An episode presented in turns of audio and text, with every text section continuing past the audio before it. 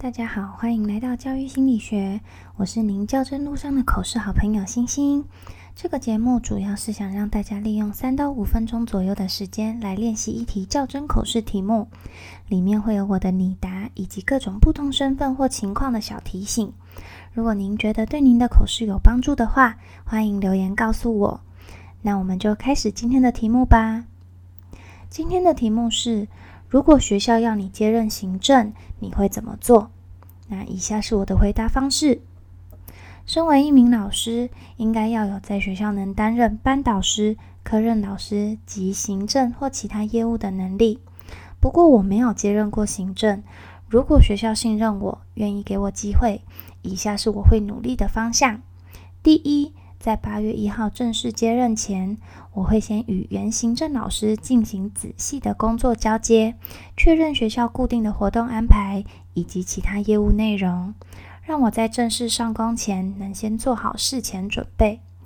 第二，参加跟职务相关的研习或是其他精进业务能力的学习活动，并借此机会认识其他学校的同职位老师，让我有校外的同才可以互相学习。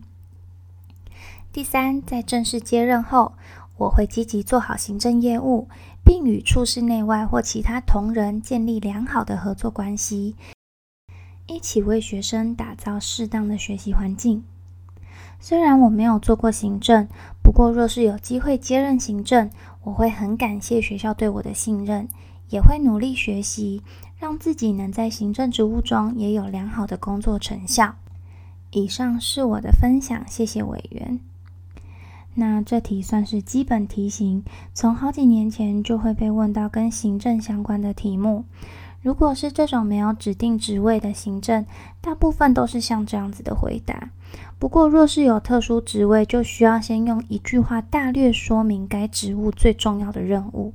例如教学组长可能需要排课，生教组长可能需要安排导护轮值之类的工作。在后面的准备中，也需要将这些内容放进去。所以大家平常在学校可以观察一下每个行政业务在做什么。那以上是我今天的分享，谢谢大家的收听。我的口试回答方式不一定适合您，但希望可以提供您一个方向。